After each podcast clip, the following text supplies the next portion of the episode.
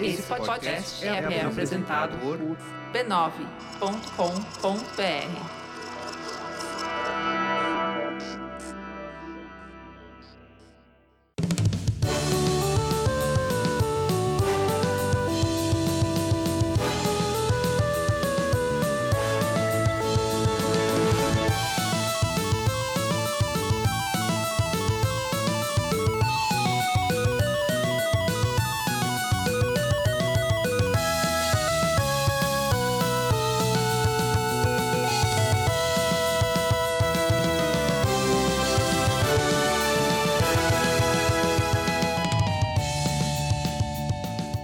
É Ao vivo, Poco Pixel número 103, eu sou o Adriano Brandão, do meu lado tá o Danilo Silvestre, tudo bom? Tudo bom, beleza? Maravilha! Qual que é o tema de hoje, Danilo? O tema de hoje é Why So Difficult? Ixi, a gente vai falar sobre por que jogos são tão difíceis. E por que alguns jogos são incrivelmente mais difíceis do que os outros. Por que, que a gente gosta de tanto masoquismo? Por Exato, por que a gente gosta de sofrer? que a gente gosta de ficar arrancando os próprios cabelos e arremessar controles pela janela?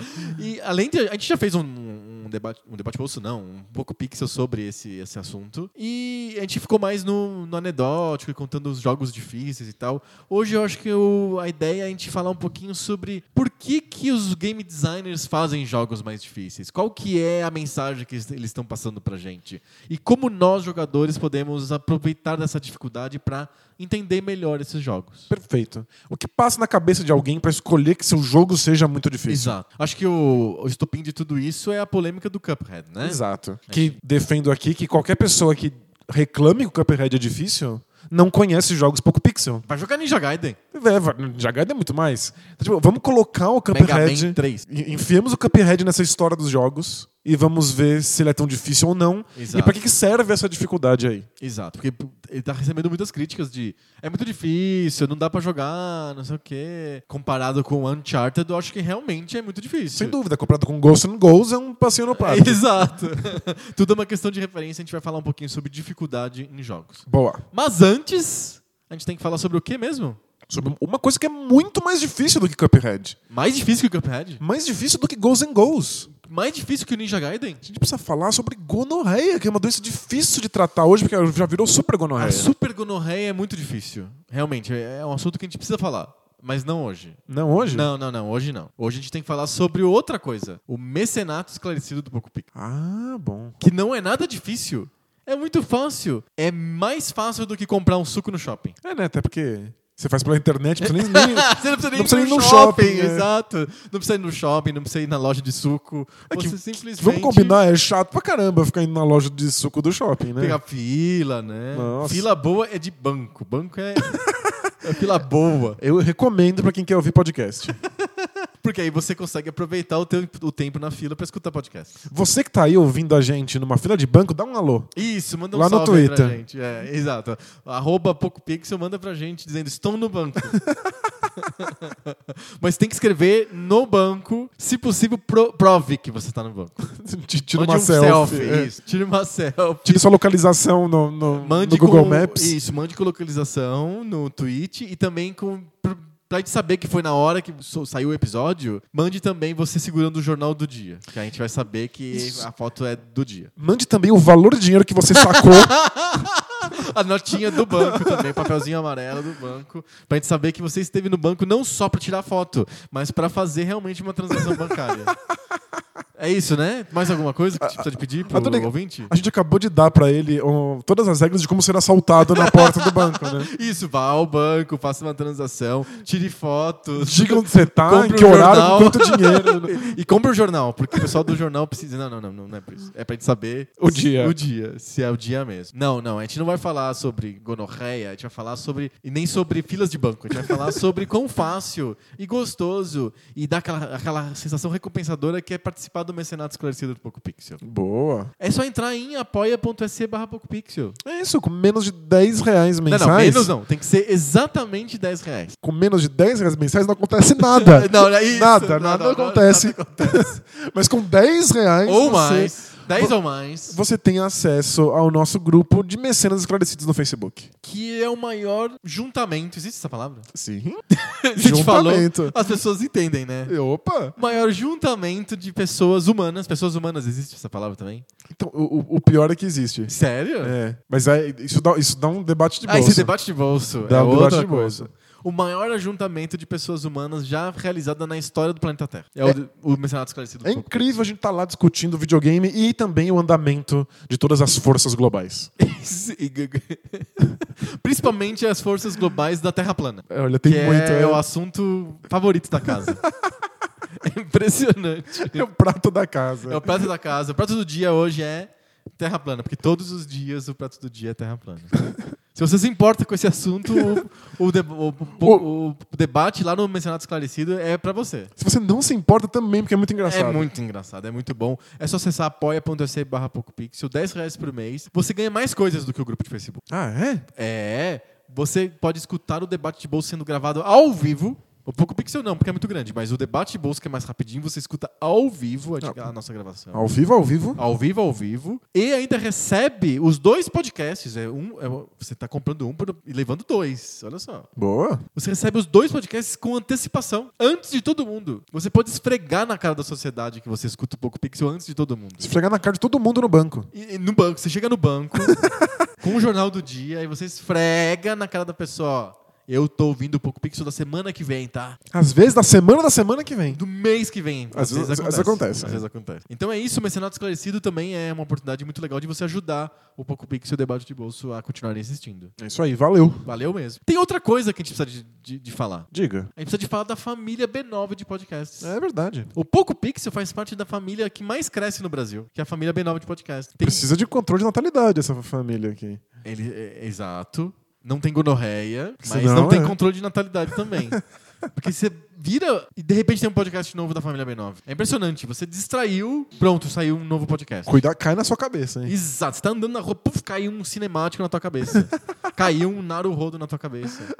É mu- muito legal. Entrem lá em b9.com.br barra podcasts e veja que tem um podcast pra você. Às vezes você gosta do Poco Pix e acha não tem nenhum outro podcast que eu possa gostar na- no mundo. Não, não, Não. tem. Não, lá na às vezes- família B9 tem um que você vai encontrar. Às vezes tem outros 15. É, é, sim, mas o difícil é achar tempo pra isso. Mas Ah, pode ir no banco. Vai, vai pro banco. Vai pro banco que tá tudo certo. O que você tá fazendo aqui? Não, tô só ouvindo podcast mesmo. É, é, o senhor gostaria de fazer uma transação? Não, não, Não, não. não, não, não, É podcast só.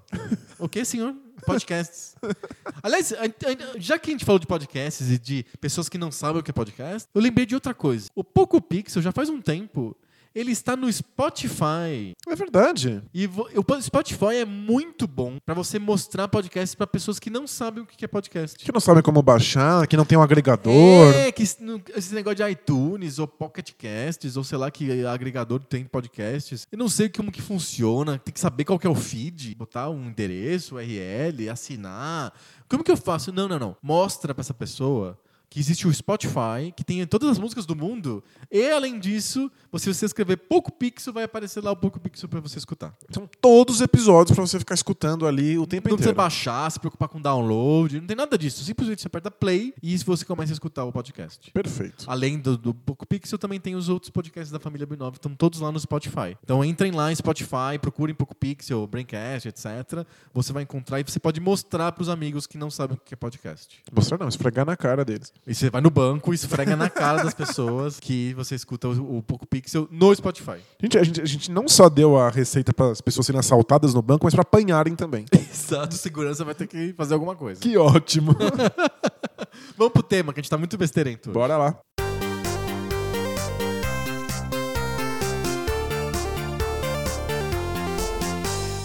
E aí, jogou Cuphead? Joguei, joguei bastante. É mesmo? E o jogo é bom? O jogo é bom, o jogo é bem legal. Ele é um run and gun, né? É, ele é um monte de coisas. Como assim? É tipo Battletoads? É não tão criativo quanto, Aham. mas ele tenta ser um Battletoads da vida, porque ele mistura uma série de jogabilidades que a gente considera jogabilidades clássicas de jogos antigos. Certo. Então, você tem fases que são pura plataforma, Tem fases que são run and gun, tem fases que são shmup. E na maior parte das vezes você está simplesmente enfrentando um chefão. Tem várias. É, é, tem muitos chefões? é muitos isso? chefões que não são nem fases. Você simplesmente entra e é um chefão. E você precisa encontrar a maneira de vencê-lo. Ah, sei. Estilo Shadow of the Colossus. Isso, mas é, tem chefão que é plataforma, tem chefão que é run and gun, tem chefão que é shmup. Ah, perfeito. Então é uma junção de muitas mecânicas clássicas. Qualquer pessoa que tenha contato com jogos pouco pixel sabe exatamente o que, o que esperar no Cuphead. Certo. A graça tá nas pequenas mudanças que ele faz, o como ele tenta fazer isso de maneira elegante. E tem a questão visual, né? Que eu acho que é o chamativo do Cuphead, né? Exato, tudo desenhado à mão, com, É. com uma animação dos anos 30. Isso, ele tem esse- essa estética de anos 30, da do Gato Félix. Exato. É realmente muito bonito, a animação é muito fluida, o- a jogabilidade é muito gostosa, mas muita gente sente que não tem acesso ao jogo, que não pode experimentar tudo que o jogo tem para mostrar, Porque ele é difícil. porque ele é muito difícil. E o que, que é isso? É, é calo de pessoas que estão acostumadas a jogar Uncharted? O que, que é que pega? Os jogos modernos são reconhecidamente jogos muito fáceis, certo? Re- Reconhecidamente, Não, eles É, são são, jogos- muito, muito moderados. É. Isso, são jogos que pegam na tua mão pra você ver a historinha até o final. É, é, eu acho que é deliberado, né? Sem dúvida. Sei lá, a Naughty Dog ou a Ubisoft, lá na EA, quando fazem o jogo, já pensam, não, esse jogo eu, vou- eu vou fazer de tudo pra pessoa chegar até o final, porque eu quero mostrar a história do personagem XYZ até o final pra esse cara. Perfeito. E é isso que as pessoas vão ficar felizes. Né? A história do Nathan Drake, a história de não sei quem. Então. A sensação de estar naquele papel, de ser aquele Isso. personagem. E parece que estão acontecendo mil perigos, mas na verdade o jogo tá guiando pra você escapar de todos. né? É, é uma sensação, não é uma questão de dificuldade. É, jogos como God of War, que parecem que estão passando por cenas muito difíceis, aqueles monstros estão quase esmagando você enquanto está apertando Quick Times. A ilusão só dá certo quando você acerta. Parece que você escapou de tudo por, Por um um, triz. fio e foi tão difícil, mas na verdade não era, era bem tranquilo. Se você errar, você morre e ele te passa de novo pela mesma experiência até você fazer direitinho, sem muito, muito susto. Aham. É mais pela sensação de estar passando por desafios do que passar por desafios É, de fato. isso é uma coisa dos jogos modernos, é muito típica dos jogos de hoje, principalmente os jogos AAA. Sim. Mas o Cuphead não, ele não é um jogo que fa- tá interessado em fazer você passar por uma história. Não. E do- o- o Cuphead, ele não, não tá remetendo só a tempos antigos no visual e na jogabilidade. Não é só que ele parece desenho dos anos 30 E, e, ele, jogabilidade dos anos 90. e ele é jogabilidade dos anos 90. Ele também tá remetendo a uma certa noção de o que um jogo deveria ser, que é uma noção um pouco pixel. Ele tá propondo que um jogo seja vencer certos desafios muito complexos e sentir prazer não pelo que aconteceu no jogo, Aham. mas pelo fato de você ter vencido esse obstáculo. Ele tá, de certa maneira, tirando o prazer da experiência de dentro do jogo e botando fora. Entendi. Porque quando eu fico feliz que o Drake conseguiu passar por um desafio, de certa maneira eu fico feliz pelo Drake. Eu tô tão in- inserido naquele mundo, naquela história, dentro Tô daquele curtindo a experiência, personagem. é. Você fica feliz, caramba, o Drake finalmente conseguiu fazer isso. O que será que ele vai ver agora? O que será que vai acontecer com Sim. ele no Uncharted? É isso. E esses jogos, inclusive, tentam a todo custo fazer você esquecer que você está num jogo. Eles tentam te imergir nessa experiência de maneira total. Então eles apagam o máximo possível as informações da tela. Você não fica vendo qual é o seu life, quanto, qu- quanto de vida você tem. Não Eles- tem isso, é, Não. é pra ser só história mesmo. Exato, eles, eles, eles criam códigos, você sabe se o Drake tá morrendo ou não, né? A tela vai ficando preto Borrada, e branco, é. borrada e tal. Mas é o máximo possível você esquecer que se trata de um jogo. Você achar que aquilo é uma história mesmo, que tá acontecendo com o Drake e que por acaso você tá controlando. E é gostosinho. Gostosinho, legal participar daquilo. Eh, Você sente que você participou. É, o Cuphead tá remetendo a um outro tipo de jogo, que é, é- é um- uma marca muito forte de vários jogos pouco pixel. Ele quer que você fique feliz não com o que aconteceu no jogo, não com o personagem, não com a experiência. Ele quer que você fique feliz com você mesmo. Que eu, eu melhorei. Eu melhorei, eu consegui, olha o que eu fiz. É o que eu chamo, eu chamo isso de sensação F0. Porque o F0 é um jogo de corrida que não tem power-up. Você não melhora o carro, você não vai na loja e compra um pneu novo, um motor novo. Nada disso. É o que seu carro faz na última corrida, É ele igual já faz, que ela na, primeira. Exato. Mas você fica bom. Você vai jogando aquilo e você fica bom. Então quem melhora, quem evolui no jogo é o jogador. Não é o carro, o personagem, não é o, o XP do jogador, do, do do jogável, do, do player jogável. Não, não. É o, o- realmente você mesmo, como jogador que aperta botões no controle, você fica bom naquilo. Exato, você se dá um tapinha no ombro e fala, Isso, é parabéns, olha o que parabéns. você tá fazendo. Sou foda. E é isso que o Cuphead é, é orientado. Isso, o Cuphead tá, ele tá nessa linha. Ele quer que você fique feliz com você mesmo, não com o que acontece. Então, eu acho que a a maior dificuldade das pessoas que estão chegando no Cuphead e olhando com estranhamento é porque elas querem aproveitar o jogo. Elas querem ver quais são as animações do jogo, Vê quais, mais chefes, mais- mais chefes, cenários diferentes. ver quão bonito é quando você mata lá o pica-pau, que é a referência né, aos desenhos do, do pica-pau. Mas o jogo não é sobre isso. Ele tá o tempo inteiro olhando pra fora. Ele quer o tempo inteiro que você veja ele como um jogo e que você, como jogador, melhore, se parabenize e fique feliz com você mesmo. É, é claro que ele tenta modernizar isso. Te dando outras armas, você vai comprando armas diferentes, vai ganhando habilidades diferentes. Mas é muito mais sobre você encontrar um estilo que funcione pra você do que sobre você conseguir um grande poder que vai diminuir a dificuldade do jogo. Entendi. O jogo é sempre ser difícil. É sobre você encontrar como, como é que você se sente confortável nessa dificuldade. Que tipo de estilo de jogo você quer ter. Sabe, Acho que a, me- a melhor maneira de comparar o Cuphead é com shmups, é com jogos de navinha. E a gente já falou sobre jogos de navinha aqui antes. E existem vários tipos deles. Alguns querem que você improvise, que você seja criativo e dão pra você diferentes maneiras de lidar com os problemas. Acho que o principal é o Radiant Silver Gun, que você pode pegar várias armas diferentes e elas vão evoluindo conforme você usa. Como- Quanto mais usa uma arma, mais poderosa ela fica. Isso, então você tem que planejar, Tem que ok? treinar. É como se fosse um treino da arma. É. E aí você pensa, bom, eu me dou melhor com esse tipo de tiro, então eu preciso que ele fique melhor. Mas se ele ficar melhor, eu perco um outro tipo de tiro que eu também gosto. E aí você Cada tem que escolha é uma planejar renúncia, isso. você sabe, né? Cada escolha é uma renúncia. E aí v- existe uma certa criatividade no, no jogo. Existem outros jogos que são difíceis em outro, com outra abordagem. Não é pra você ser criativo e ficar bom e ganhar grandes reflexos. É pra você decorar o que deve ser feito. Scriptado mesmo, né? Mesmo vários shmups são scriptados. Então, Tipo não o Silver Surfer. Tipo Silver Surfer, de Nintendinho. Ou Icaruga, que é o sucessor do Raiden Silver Gun no O Dreamcast. Icaruga é scriptadão. Scriptadíssimo. Não tem muitos lugares na tela que você possa estar, porque tem tiro em todas. Você tem que. É aquele lugar. É aquele buraquinho ali. Você tem que mudar o- pra não tomar aquele tiro exatamente naquele segundo. A experiência não te dá reflexo ou sabedoria. A experiência te dá o roteiro que você tem que seguir. Isso, você. Memorização. É, é um, existe uma parte do reflexo, porque você tem que memorizar que você tem que fazer uma coisa muito rápido. Reflexo faz parte da experiência. Sim. Mas a parte mais importante é a memória. Então é um jogo que te beneficia da, de, da tentativa e do erro. Coisas como o Icaruga e o Silver Surfer. Ele te recompensa por continuar tentando.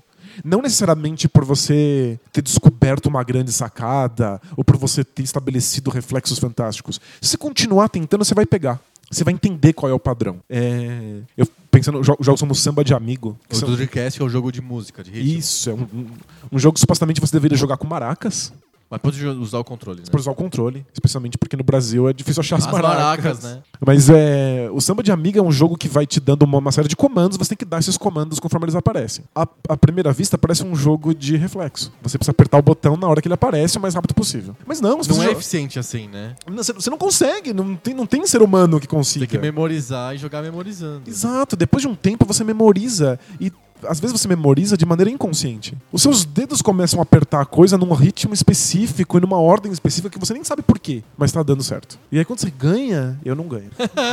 mas quem ganha no samba de amigo? Ou Guitar Hero, que é a mesma coisa. Guitar Hero, perfeito. É, é, quando você começa no Guitar Hero, você pode se dar o luxo de responder no Na reflexo. hora, é isso. Nas fases mais difíceis, com guitarras ultra Não dá, complicadas, não dá. você tem que já saber a música, você tem que saber quais são os acordes, já tem que já estar apertando os botões antes deles aparecerem. Sim. Então, é, são jogos que te, te, te dão um prêmio por você ter insistido neles. E eu acho que o, o Cuphead tenta fazer um equilíbrio. Às vezes ele te dá a possibilidade de você improvisar, de você mostrar que você é bom, de você encontrar suas próprias soluções. Mas na maior parte das vezes o Cuphead é um jogo de memorização. Você você- você tem a experiência, memoriza e joga de novo. Exato. Joga várias vezes essa fase, joga várias vezes esse chefe, você descobre um padrão e você tenta. Ah, não deu certo. Ok, eu aprendi que isso não dá certo. Próxima jogatina. Certo, perfeito. Então, n- não existe ser ruim em Cuphead. Você pode simplesmente ter mais dificuldade pra aprender quais são os padrões e pra reproduzir esses padrões, né? Porque exige dedo. Mas isso vai vir Tem que tentar. tem que, você tem que continuar tentando. É um jogo de pura insistência. Pensa quantas bilhões trilhões de vezes. A gente não jogou a primeira fase do Ninja Gaiden. Um Trilhão. Acho que eu consigo jogar ela de decora ah, hoje. Ah, então, eu, eu consigo chegar, tipo, na terceira ou quarta fase do Ninja Gaiden, sem morrer nenhuma vez. Eu joguei tantas e tantas vezes que eu decorei. O Battletoads eu acho que eu consigo passar das duas primeiras fases sem morrer nenhuma vez. E a primeira fase eu faço meio de olho fechado, porque eu já fiz tantas vezes que eu consigo bater. Eu sei de cor a posição dos inimigos e tal. É, essa é uma É questão. uma vantagem enorme que você tem mesmo em relação a um jogo, se você memori- memoriza. Claro. E, e tem essa questão de jogos pouco pixel, em que as fases mais difíceis estão no final. Então você joga as fases fáceis muitas vezes. Muitas vezes. E você decora essas fases, você tira elas de letra. O que seria difícil pra outra pessoa, pra você é muito fácil, porque você jogou milhões de vezes. As fases difíceis, lá no final, elas ficam progressivamente mais difíceis. Porque elas já são mais difíceis, porque o jogo vai aumentando a dificuldade aos poucos. Sim. E elas ficam ainda mais difíceis porque você não tem a, a chance de treinar elas muitas vezes. Você não tem a chance de decorar, porque poucas vezes você consegue chegar lá. É isso que o Mega Man tenta resolver, né?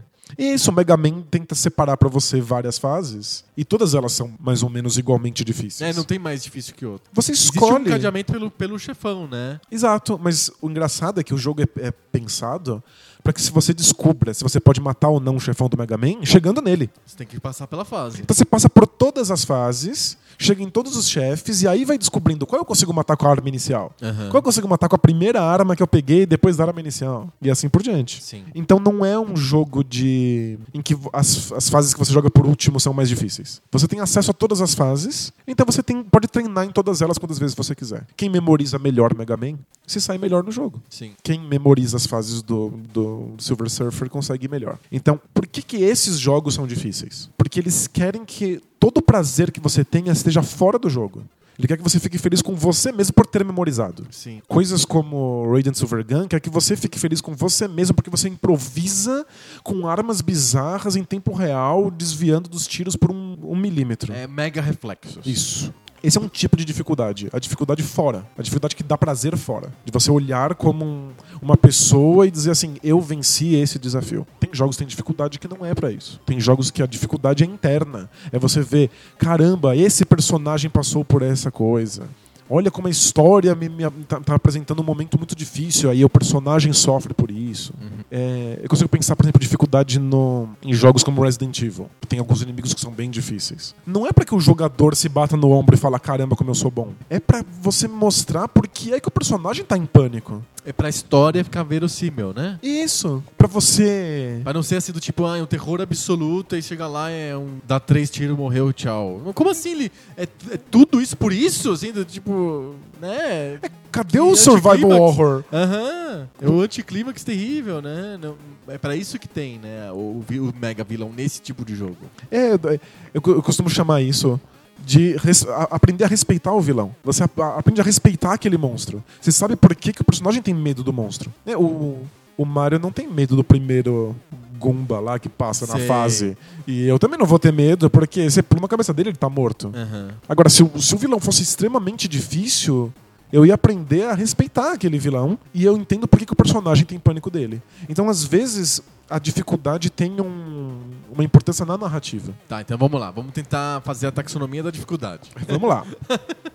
Motivos para os quais existe a- jogos difíceis ou dificuldade dentro dos jogos. O primeiro é representar um desafio pro jogador. Isso. Pra esse é uma coisa que o estimule a tentar mais vezes, seja por memorização, seja pra ele ficar bom de reflexos ou, de est- ou estabelecer táticas, tipo StarCraft, por exemplo. É Perfeito. difícil, mas eu estabeleço táticas novas na minha cabeça. E aí, quando eu vou pra próxima fase, aquela tática não funciona mais, porque ficou mais difícil. Eu preciso de pensar em outra tática. E isso é um desafio pra mim. Isso é gostoso. E quando eu, eu venço, eu me sinto muito inteligente. Que é, É. o que aconteceu no Dune 2, por exemplo. Dune 2. Eu, eu vencia e me dava uma sensação assim do tipo, eu sou muito foda. É, eu dou tapinha em mim mesmo, assim, porque, nossa, eu realmente consegui entender uma situação e criar uma tática pra ela, uma estratégia pra ela em tempo real. Ótimo. E vários puzzles estão assim também. É, Puzzles de, de alguns point and clicks que, não, não- que os puzzles não Isso. são tão atrelados assim à história. Não, mas Você- é bom, bons puzzles de, de adventure geralmente não estão atrelados à história. Tem muitos adventures que tem assim máquinas que faltam um pedaço ou máquinas que você tem que não tem instruções e você tem que ficar apertando botões e ver o que acontece pra pra entender o mecanismo e a lógica disso. Quando você decifra, você fala, haha, é, eu sou mega. Exato.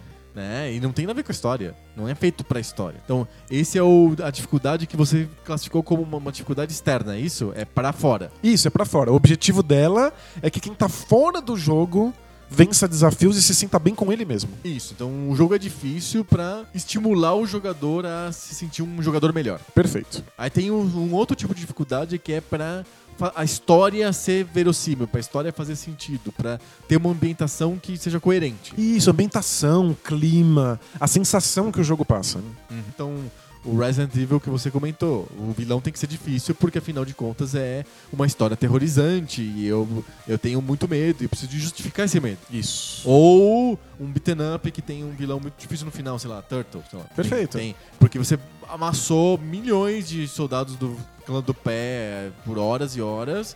E aí quando no final tem que ser uma coisa um pouco diferente disso, porque afinal você passou horas ansiando por encontrar o demolidor. É, você vai dar uma porrada no é demolidor, morreu. não, é destruidor, né? Eu destru... é demolidor. é Demolidor. outro. Demolidor é o da, da Marvel. Aí você dá uma porrada no destruidor e morreu. Acabou. Eu falei, "Né? é por isso que eu tava fiquei aqui? duas horas dando porrada em Android. tipo, Quando chega no vilão é tão fácil, Eu Não não. precisava ser uma tartaruga ninja. Podia uma pomba ter cagado na cabeça dele e ele teria morrido. Podia ser uma pulga. Uma né? pulga, picou, matou. É, exato. É. Podia Não, a polícia, não precisava chamar as tartarugas ninja. Isso, entra, chamava a polícia. Guarda Civil Metropolitana, não dava conta. Não, não, tem que ser mais difícil. Porque afinal de contas você ficou duas horas jogando aquele negócio. Tem que ter um clímax, né? Exato, é uma, é uma- é uma coerência com a narrativa, com a ambientação. Isso. E aí, às vezes, até o, pers- o jogador pode ficar frustrado. Fala Assim, caramba, mas ele é muito difícil. Mas ele é muito difícil porque precisa ser. A história, a narrativa, toda a construção da narrativa levou a Eu isso. tenho um- um- uma coisa muito engraçada que é jogar modo torneio em- em jogos de futebol. FIFA da vida, PES. Obviamente, por ra- assim, se você pensar em modelo simulação, a final não é pra ser mais difícil do que a semifinal, do que as quartas de final, do que as oitavas de final. É, não necessariamente. Não necessariamente, é, depende do time. Às vezes o time que você pega na semifinal é um time mais forte e mais difícil do que o que você pega na final. E no futebol de verdade, acontece isso com frequência. É, vários times fazem gol cagado, né? E aí passa, e aí você pe- encontra na final um time mais fraco que você. Pode acontecer. Mas no videogame, pra ficar legal, pra você sentir que a final é um grande feito, um clímax importante daquela trajetória, que não é uma história, mas é uma trajetória, eles fazem artificialmente, quanto mais você vai avançando, sei lá, na Champions League ou na Copa do Mundo, vai ficando mais difícil, mesmo que os adversários não sejam mais difíceis. Afinal, você escolheu o Real Madrid, não vai ter nenhum outro time mais difícil. Então, eles fazem artificialmente isso só pra ficar coerente com a historinha de que afinal é a coisa mais difícil que tem, Perfeito. né? É igual o destruidor do- das Tur- dos Turtles. É, a história exige. Isso. E vários jogos que não querem que você perceba que é um jogo, vários jogos que querem te imergir totalmente na experiência, precisam fazer chefes que sejam difíceis. Pra quê? A- A, a história exige que o cara seja um- realmente um perigo. Mas você precisa andar numa corda bamba aí. Porque se o, se o chefe for difícil demais. E você ficar morrendo e tentando e morrendo e tentando, você acabou de quebrar a ilusão que o jogo tava tentando te passar. Então, até um certo ponto, eu acho que na história dos videogames eh, não tinha essa preocupação dos game designers de passar a ilusão de que você tá conseguindo. Isso é uma coisa nova, não É é? uma, coisa, su- é uma coisa bem recente. E, e que vários game designers é, têm muita dificuldade de fazer funcionar. Ou fica- Acaba ficando muito fácil. É, É, isso. ou muito fácil, ou fica muito difícil, você morre oito vezes e aí de repente você pensa assim, ah, mas é só um jogo de videogame, né? Não vou- É só um não jogo, vou é só um tentar, não. desafio aqui e foi mó fácil até agora e agora tá mó difícil, o que tá acontecendo? Que esquisito, vou ter que conseguir melhorar meus dedos. E aí já ficou pra fora. Aham. Já não tá mais dentro da narrativa. Certo. precisa ter uma dificuldade muito equilibrada para que seja difícil como a narrativa propõe, mas continue escondendo o fato de que isso não é um jogo, de que isso não é um desafio para fora. É uma coisa muito nova. Acho que em pouco pixel em geral, o game designer, mesmo que ele queira te passar as sensações, ele te propõe os desafios do jogo como desafio. Por que, que é tão difícil? É porque é difícil. É porque é legal vencer coisas difíceis. Em geral é isso. O chefão do Turtles, o chefão do Double Dragon precisam ser porque a narrativa pede. Mas Não, né? Você tá se esforçando há um tempo.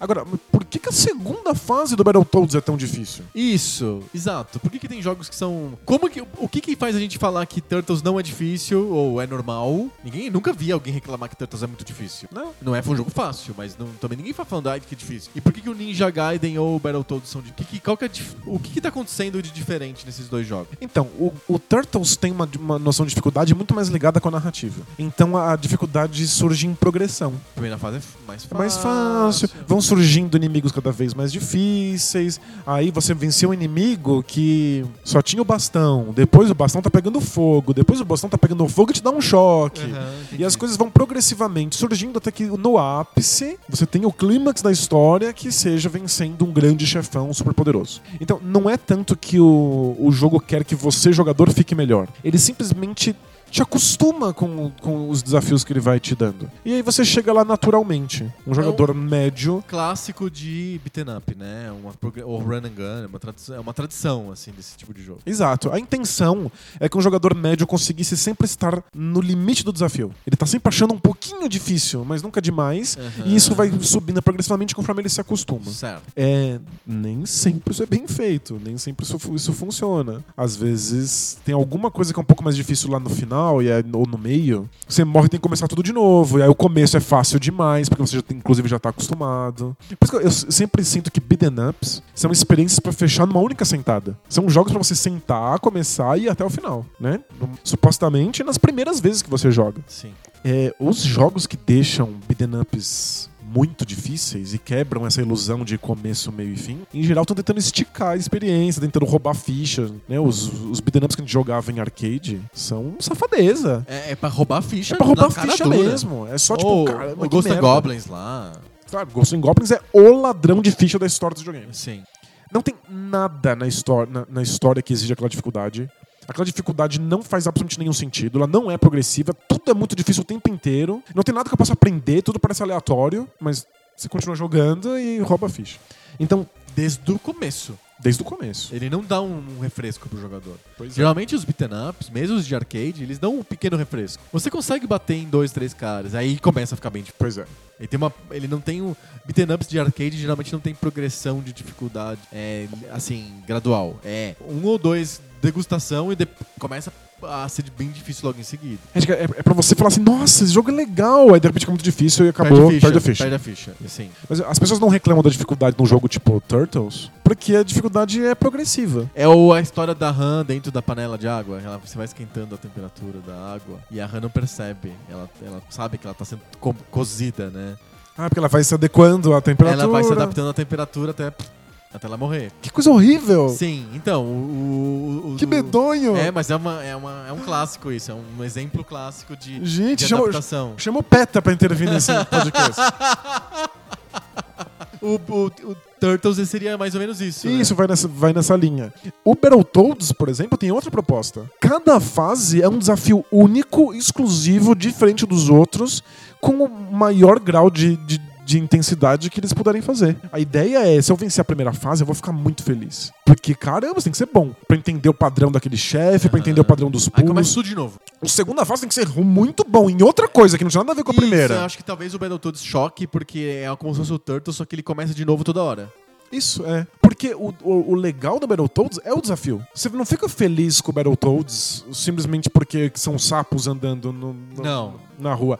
Parte do, do Tartarugas Ninjas É porque é Tartaruga Ninja. é porque é Tartaruga Ninja. Eu quero ver essas tartarugas. Quero ver o do Destruidor, quero ver os, o Krang, sei lá, o Rinoceronte lá com o É, e, homem. e por isso que a, a dificuldade sobe com uma- em progressão acompanhando uma narrativa. Os Battletoads, não. Eu quero o desafio. Vencer o desafio é o que me deixa feliz. E eu quero. Eu acho que o Battletoads tem dois, duas coisas. Uma é o desafio, vencer o desafio, porque aquilo é muito difícil. E nada mais gostoso do que conseguir passar naquela, aquele jet ski, por exemplo. Sim, é É uma fantástico. sensação orgástica, assim, de você passar naquele jet ski. Mas tem outra coisa que eu quero ver qual que é o próximo desafio, porque eu sei que ele vai ser totalmente diferente.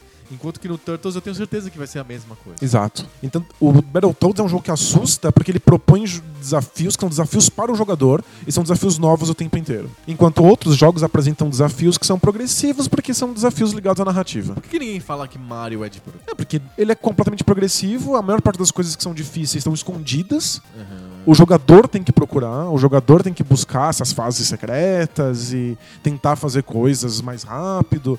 Sempre tem algum, alguma coisa que você possa usar pra escapar de uma fase. Você sai voando por cima de uma fase que você acha muito difícil No e já Mario era. 3, por exemplo. É, é, é uma dificuldade... m- O, o Mario consegue misturar bem. É por isso que eu acho que talvez seja um game design que, que, que é tão imortal. Aham. Porque ele tem uma dificuldade progressiva, ele vai acostumando você, ela tá ligada à narrativa, você precisa respeitar o Bowser, e você precisa respeitar os chefes. E quanto mais perto você tá do final, você tem que estar cada vez mais assustado e ansioso. Aham. Mas, por outro lado, é, existem algumas coisas que são desafios que você, re- você resolve e você fica feliz com você mesmo. Tem coisas que você vence no Mario e você fala assim: caramba, eu sou foda. Mas elas não são obrigatórias, elas são opcionais. Você pode solucioná-las de uma maneira que não seja uma solução direta. Você pode só voar por cima e já era. Então, tipo, tem fases muito difíceis no Mario. Ah, voa por cima dela. E o, e o Zelda, não por pega nenhuma exemplo? moeda. Sim. O Zelda, por exemplo. Não dá pra chamar o Zelda de um jogo difícil, ou dá. É que Tem alguns quebra-cabeças que são bastante, mas eles estão todos ligados à história.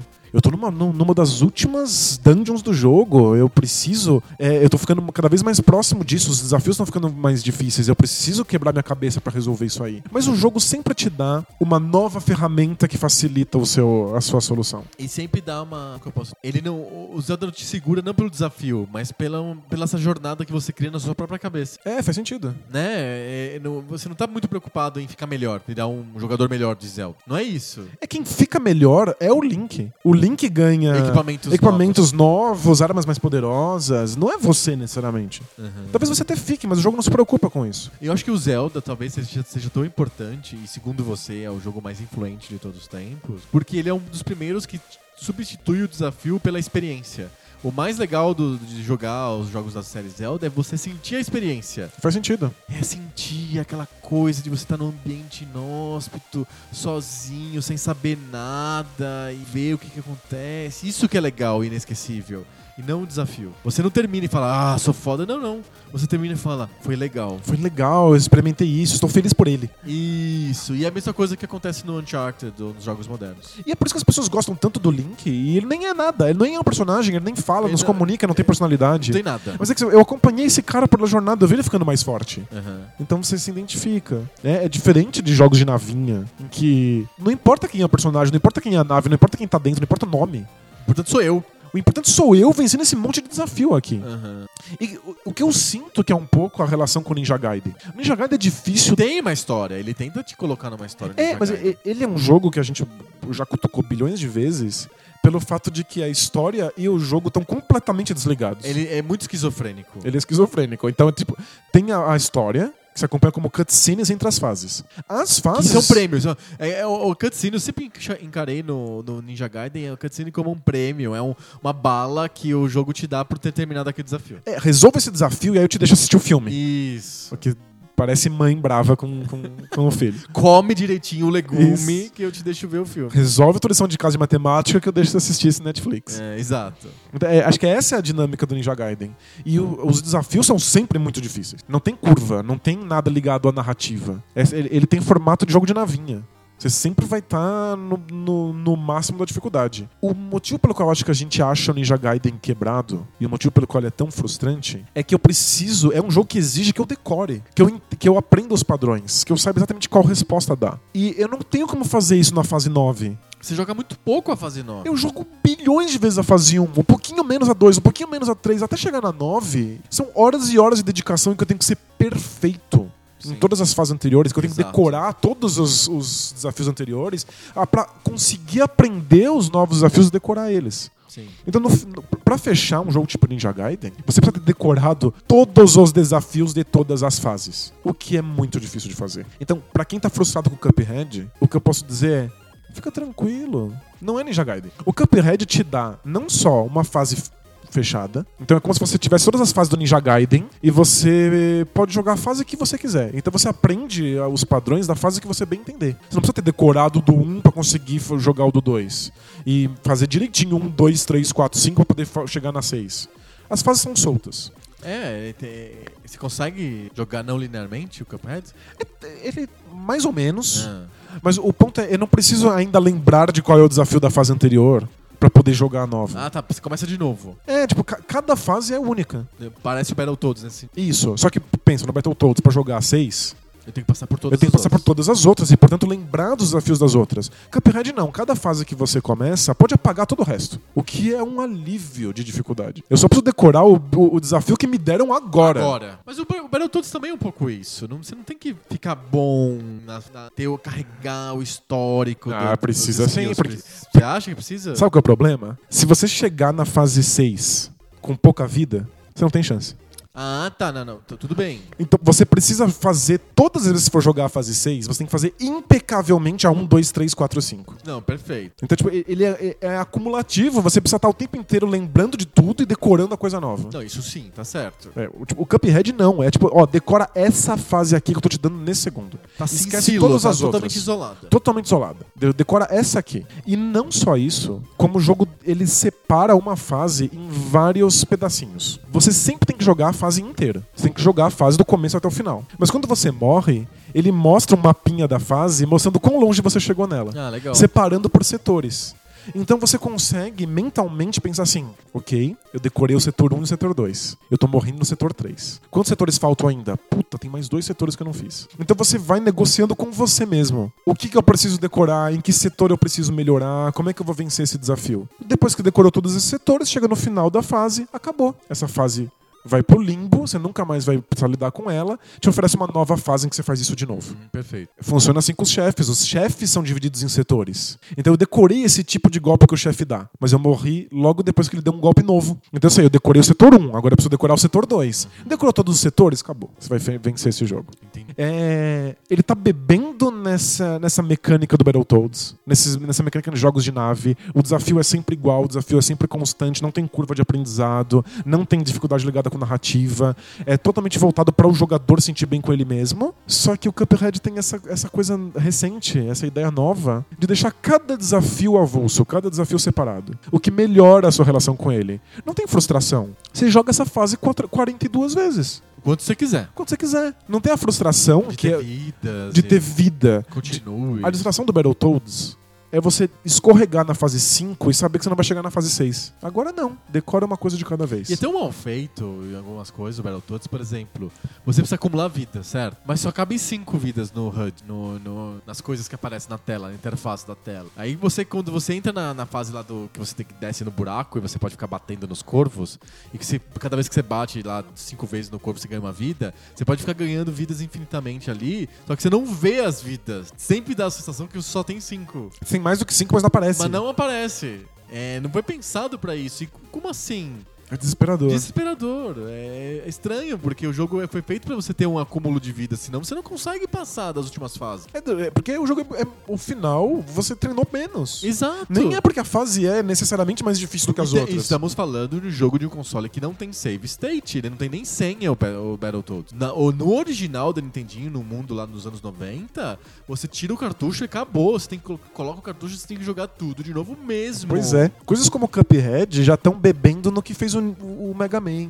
Aham. Em coisas de. Dá senha, dá Tem- acesso à fase. Tem senha, você só precisa decorar uma fase de cada vez. Quando você decorar dessa fase, você vai vencer ela. Pronto, nunca mais vai ter que lidar com ela. Vai pra Sim. próxima. É, é- é mais elegante. Ah, O Battletoads é, fr- é frustrante, não pela dificuldade, Mas, mas porque ele não dá as ferramentas pra essa dificuldade, não te É. dá a- o acesso à fase. eu tenho que fazer tudo sempre É. de novo, desde o Não tem começo. senha, coisa mais óbvia, senha. Sabe que eu eu acho uma coisa muito elegante, que poucos jogos conseguem fazer isso direito? É se o jogo tem uma dificuldade ligada à narrativa, se eu perder, eu preciso sentir isso na narrativa. Eu preciso sentir, precisa ter uma cena em que meu personagem morre, eu preciso ficar triste porque o, o- o Link morreu, ou o Snake do Metal Gear morreu. Porque tem uma história. Então quando o Snake morre, gritam: Não!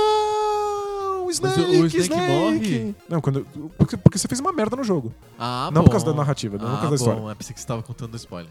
Não, você fez uma merda no jogo, você morre, alguém grita um não! Porque você precisa tá, ser impactado por aquela morte. É, no Uncharted também. E isso, Fez tipo, cagada com o Drake. é O, o- alguém que tá perto de você, um personagem que tá perto de você, e fala: Não, Drake! exato. Um jogo que, cuja dificuldade seja só para o jogador, pro jogador se dar tapinha no ombro e falar caralho, eu venci, não pode ter esse tipo de impacto emocional, porque morrer faz parte.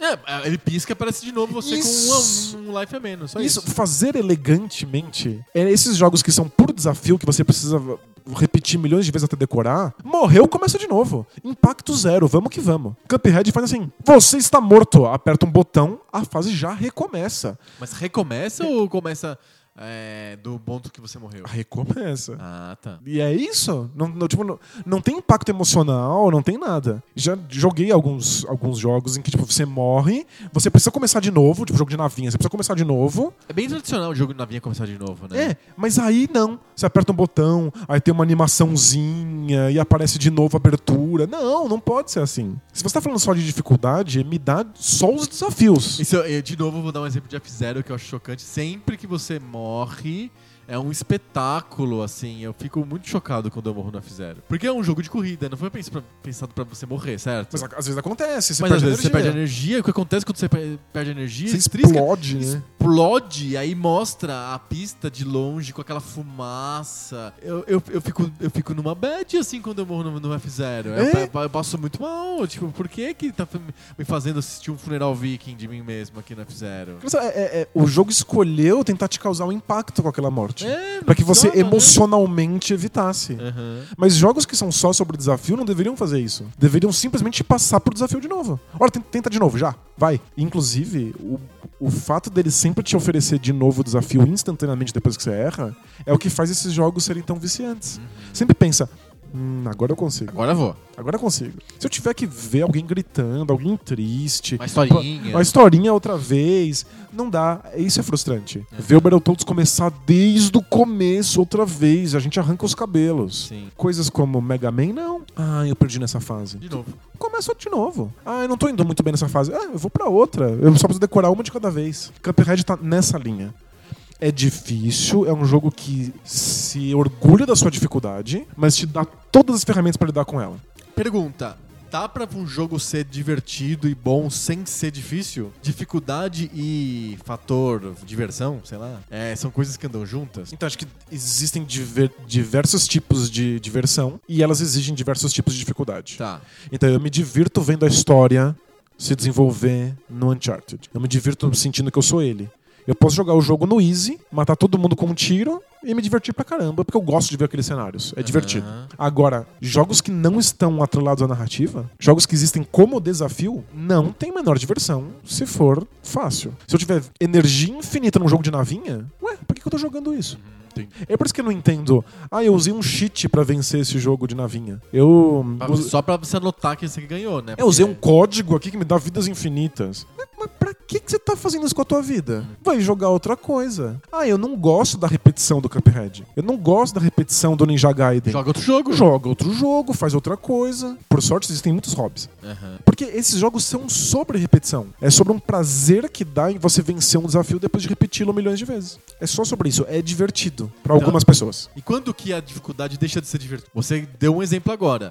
Quando aparece uma cutscene do funeral viking e você se sente mal porque você perdeu a vida. Exato, num jogo que vai exigir que eu morra milhões de vezes. Você vai ver mil vezes lá uma cena fúnebre. né? Isso. Quando um jogo tá tentando me disfarçar que ele é jogo e me dando uma super ambientação e tal, ele me põe um desafio que eu morro 42 vezes nele. Aham. Ou quando quebra, tipo a- o Alone in the Dark, que você não sabe que não pode usar a espada. Aí você usa a espada, não consegue ganhar do jogo e fica frustrante. Isso é- Jogos que exigem que eu aprenda, eles precisam me permitir aprender. Então eles não podem ser aleatórios. Eles têm que ter padrão, eles têm que, eles têm que me dar uma lição.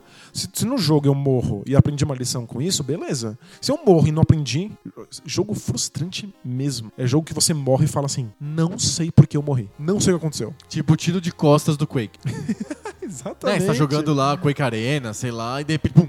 Hã? Por quê? De onde veio isso? Por que, que eu Exato. É. morri? O que, que eu fiz de errado? Aham. Isso é inaceitável, isso é frustrante. Então, se você morrer e falar assim, morri, o que, que eu aprendi? Aprendi isso aqui. Então, tran- tranquilo, me deixa tentar de novo. É frustrante se você não me deixa tentar de novo, se você me faz começar tudo desde o começo, o jogo todo. Eu acho Battletoads bem frustrante. É? É. Por E causa não, dessa questão de começar de novo. não é por causa da dificuldade. Toda vez que eu morro, eu aprendo no Battletoads. Sim. Apre- E, e o jogo não é aleatório, o jogo não é caótico, o jogo não é injusto. Não, e a mecânica é boa, e ele é bem feito. É, é realmente muito bom nesse. Ele só é frustrante porque eu preciso jogar todas as fases de novo pra poder chegar na última. Ah, tem save state agora. É, E eu acho que o, o motivo pelo qual o jogo tem os, os warp zones lá, os. É pra você conseguir Você chegar vai- naquela fase sem perder tanto tempo. É, os teletransportes é pra tentar tapar esse buraco, né? É uma limitação de design que eventualmente vai sendo mais polida. Eu acho o Mega Man mais polido nesse sentido. Sim, que você E- consegue começar a fazer agora que você quiser, etc. E Cuphead é um jogo moderno, extremamente polido, extremamente inteligente, e está fazendo coisas que já foram feitas, ele está pegando todos os jogos velhos, mas fazendo direito, fazendo uma experiência que não frustre. E por que que é tão polêmico? Por que que a dificuldade virou uma coisa polêmica? É- Na nossa época, as revistas já tinham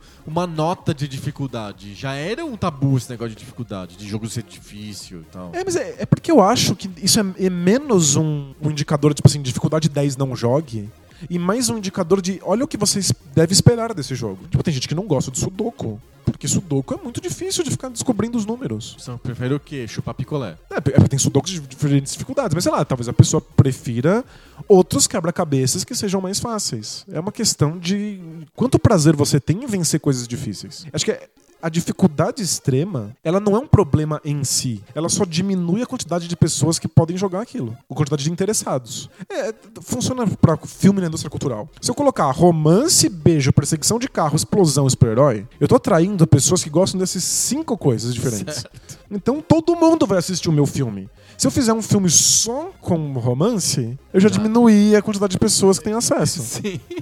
né? Vai ter lá os casaizinhos que vão assistir. Então, um jogo que não tenha dificuldade nenhuma, ele exclui as pessoas que gostam do desafio. Mas Mas, tem é- um monte de outras pessoas gostam de acompanhar a, A história, história, de a grandes narrativa, ambientes. o personagem. Gostam de pequenos desafios simples. Se eu faço um jogo que é puro desafio extremo, muito complicado, só as pessoas que gostam de lidar com isso, que gostam de repetição, vão jogar isso. Os outros não vão. O Cuphead não é nada novo. Ele é mais um dos jogos que é sobre repetição e desafio e que te recompensa por insistir. E aí as pessoas ficam fa- chocadas porque é difícil. E As pessoas ficam chocadas porque elas estão comparando isso com jogos que não têm essa proposta. Você falou, comparado com Uncharted, é, que- absurdo. Será que, é- será que a culpa do Cuphead ter ser assim, tão polêmico em termos de dificuldade é porque, por causa do visual dele, ele ficou atraente e ficou mais famoso do que costuma ser esse tipo de jogo indie, e jogo de tirinho, jogo que tem uma cara pouco pixel, e aí atraiu pessoas que estão acostumadas a jogar Assassin's Creed e aí... É que estão acostumados com joga- jogos de celular e querem ver a animação. Ficou, levou anos pra ser feito, é lindo mesmo. As pessoas querem.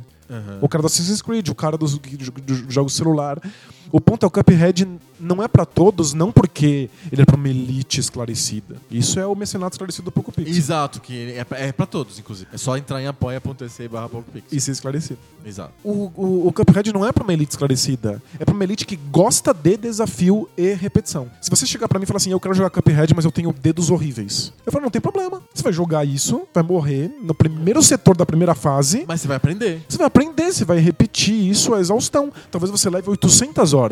Mas não tem problema, porque esses jogos não são sobre quantas horas eles levam. Eles são sobre o tesão de vencer esse desafio. Então tudo bem, vai jogar. Se você não gosta de repetição, porque.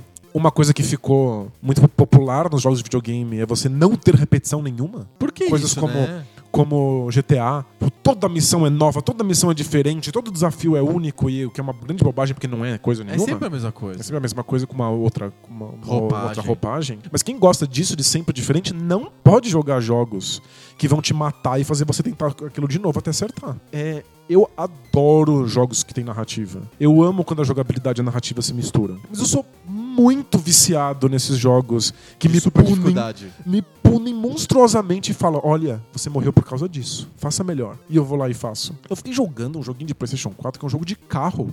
De fazer. É, De fazer- derrapagem de fazer lá. drift. Drift. Por quê? Porque simplesmente são desafios de física e toda vez que eu vou mal, ele, eu entendo por que que eu, eu fui mal e eu posso fazer um pouquinho melhor. E eu sou o maior pereba em jogo de carro. Eu levei 8 milhões de anos nisso. Eu poderia ter fechado milhões de jogos de história nesse período. Aham. Mas eu- a sensação no final, quando ele me deu aquela platina, a sensação de que eu tinha ficado muito bom numa coisa que não serve pra nada é maravilhosa. A gente tem que reca- recuperar o episódio que a gente já fez sobre storytelling, a mania de se colocar história em tudo, que d- acaba viciando as pessoas em, em a- acharem que a história é o fio condutor do videogame. E muitas vezes não. Não, não precisa ser. Não precisa mesmo. É tipo achar que precisa ter história no seu, no seu sudoku. Isso, é exato. Eu tô jogando lá do, do Switch lá o Rabbids lá, o Mario e Rabbit. E tem uma história entre as batalhas. Não precisava. Não precisava. Eu assisto porque é engraçado, é. Sei lá, tem o Mario, é engraçadinho. Mas assim, é bobo, porque você podia já ir direto pro, pro- pra uma batalha totalmente abstrata, porque aquilo é muito abstrato, é um jogo muito abstrato. E tipo, tem uma historinha no meio, blá blá blá. E aí você pode ficar frustrado porque você não tá vendo o resto da história, porque você tem que encontrar um jeito de ganhar aquele, aquela batalha que tá difícil. Você falou de jogo abstrato e isso me pega muito. O Cuphead tem animações lindíssimas, mas o jogo poderia ser abstrato. Porque ele é um jogo sobre simplesmente aprender padrões e resolver padrões. Como um grande viciado em jogos de navinha, em shmups, muitas vezes eu não vejo animação. O Você Cuphead. tá né? muito, muito preocupado com a mecânica. Eu tô tão focado no fato que eu preciso des- desviar desses tiros com essa velocidade que eu não tô vendo que animação o, o- o vilãozão lá tá fazendo.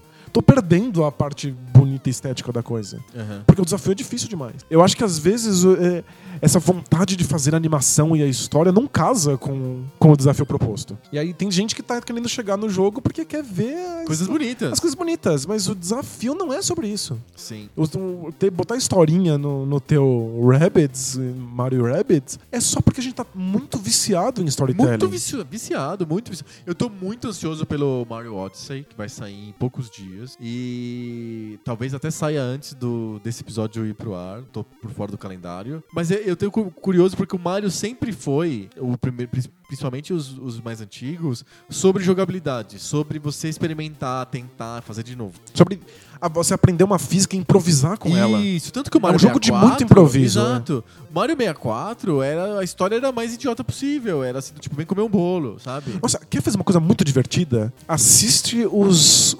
os aquelas corridas, aquelas pessoas que tentam acabar o Speedrun. jogo, speedruns, de Mario 64. Aham. Porque a gente explorando a física pra fazer coisas que você nunca imaginaria que são possíveis. Sim. Você dá a pirueta do jeito certo, no, no canto certo, e você vai parar em outro lugar da- do cenário. Exato. É sobre isso, o jogo sempre foi sobre E isso. eu quero, é, exato, sempre foi sobre isso. Eu tô muito curioso pra saber se isso vai se manter ou se vão inventar uma história muito elaborada do casamento da Princess Peach com Bowser. Vamos ver. Eu tô bem curioso mesmo pra saber como que vai ser. Em breve a gente encaixa esse- o, o Mario novo na história dos outros Marios. A gente, Não, a gente compara. Mas total, a gente vai ter que fazer um episódio sobre isso. É Fechou. um- acho que talvez seja, além do lançamento do próprio Switch eu acho que, e do Zelda, eu acho que o Mario novo vai ser provavelmente o evento do ano no, dentro dos videogames. É muito provável. É bem provável, porque não é sempre que acontece. O Zelda não é sempre que acontece. É, o não, é Mario muito não é raro, sempre é. que acontece. Então são dois eventos importantes. Mas não é o novo Assassin's Creed ou, sei lá, o novo FIFA que vai ser mais importante do que esses, esses dois eventos aí. Pois é, e,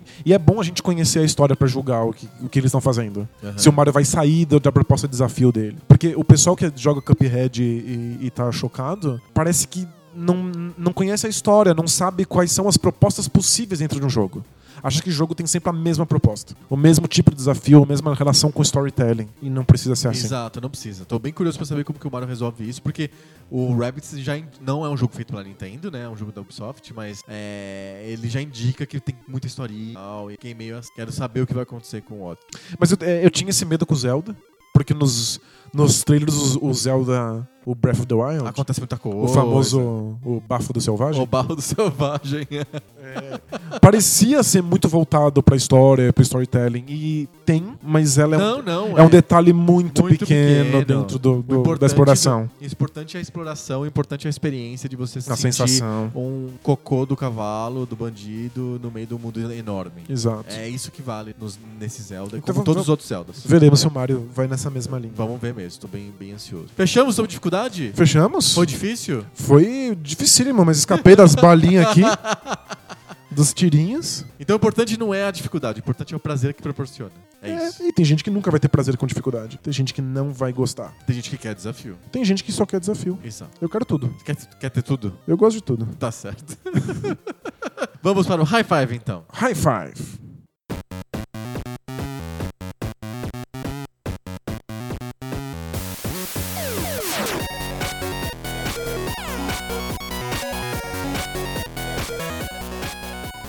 High High Five! High five. High Five é aquela sessão que é muito mais fácil de fazer do que o tema. Porque é só um- é uma lista.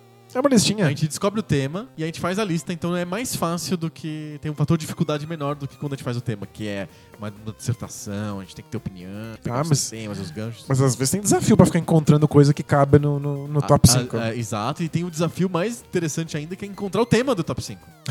Esse é difícil. Não é? Esse às vezes a, é gente tá, duro. a gente tá fazendo, vai diminuindo. Toda vez que a gente faz um high five, diminui o estoque de high fives do mundo. Fica cada vez Fica mais cada difícil. vez Progre- mais difícil. Isso é dificuldade progressiva. Exatamente. Já foi bem fácil, agora é. No osso. começo era fácil, assim, tipo, melhores jogos, me- melhores músicas, melhores gráficos, sabe? Tipo, bem fácil. E agora que a gente já falou tudo isso? O que, que vai ser essa semana então? Então, essa semana a gente vai falar sobre as maiores revoluções tecnológicas da história do videogame. Legal. As cinco coisas que aconteceram na tecnologia dos videogames que modificaram a história deles pra sempre. E, eu, e é assim, videogame é tecnologia, certo? Perfeito. Então tem chance pra acontecer de tudo. Na- Nossas listas podem ser muito diferentes. A gente pode ter escolhido coisas muito distintas. Exato, é bem aberto mesmo. E, e eu, eu sinto que eu dei uma leve trapaceada. É mesmo? É, mas não, não- você que vai julgar. Tá. Eu fui, Hum. porque eu agora chamo de abordagem Adriana. Abordagem Adriano? Isso.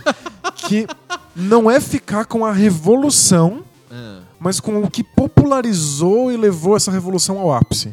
por que, que eu tenho meu nome isso? Porque você que gosta mais do jogo que alcança o máximo Ah, do é que verdade. aquele que apresenta uma coisa nova. É verdade, sou assim mesmo. Então, tal, a- a- algumas revoluções que eu vou dar não são exatamente quando o primeiro fez, mas quando alguém conseguiu tornar essa revolução popular, porque aí eu acho que a revolução se dá de É Engraçado fato. que você falou de jogo, eu não peguei nenhum jogo. A minha lista é conceitos, assim. São cinco conceitos. Eu não tenho nenhum jogo também, mas você vai, ah, ver, você vai ver. tá. Beleza. Mas você vai ver que vários eu não peguei quem fez a coisa ou quando aconteceu, Perfeito. e sim o ápice dela. Tá bom, vou- eu começo essa semana, a gente reveza, a gente vai trocando quem começa.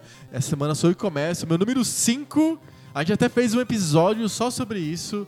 Eu tô falando do CD-ROM. Pra mim é a quinta maior revolução tecnológica da história dos videogames. Tem um episódio só sobre isso, vou colocar o link lá no post. Mas o CD-ROM possibilitou melhorar os gráficos, possibilitou aumentar a quantidade de, de, jo- de jogo que tem ali. Eu Pode ser jogos muito compridos. Possibilitou colocar vídeos e cutscenes intermináveis, o que não foi bom.